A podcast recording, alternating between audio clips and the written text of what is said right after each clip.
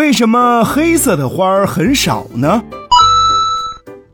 人们常见的花朵都是五颜六色的，却很少见到黑色的。而我们所知道的黑色的花，恐怕只有墨菊、黑牡丹。为什么黑色的花朵这么少呢？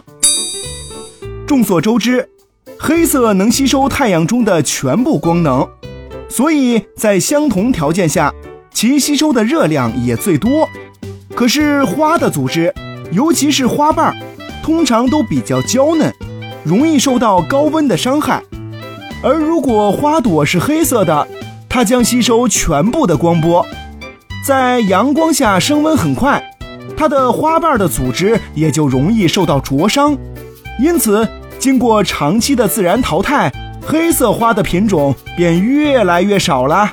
哦，而且也有科学家认为，黑色花朵稀少与昆虫的习性有关。植物学研究表明，自从被子植物出现后，昆虫也繁殖了起来。而大多数的植物都是靠昆虫来传粉、受精、繁衍后代的，但是与其他颜色的花相比，黑色的花朵不鲜艳，难以得到昆虫的青睐，因而造成其很难完成传粉、受精的过程，也就影响了其最终的繁衍。所以，黑色的花儿经过自然淘汰就变得很少了哦。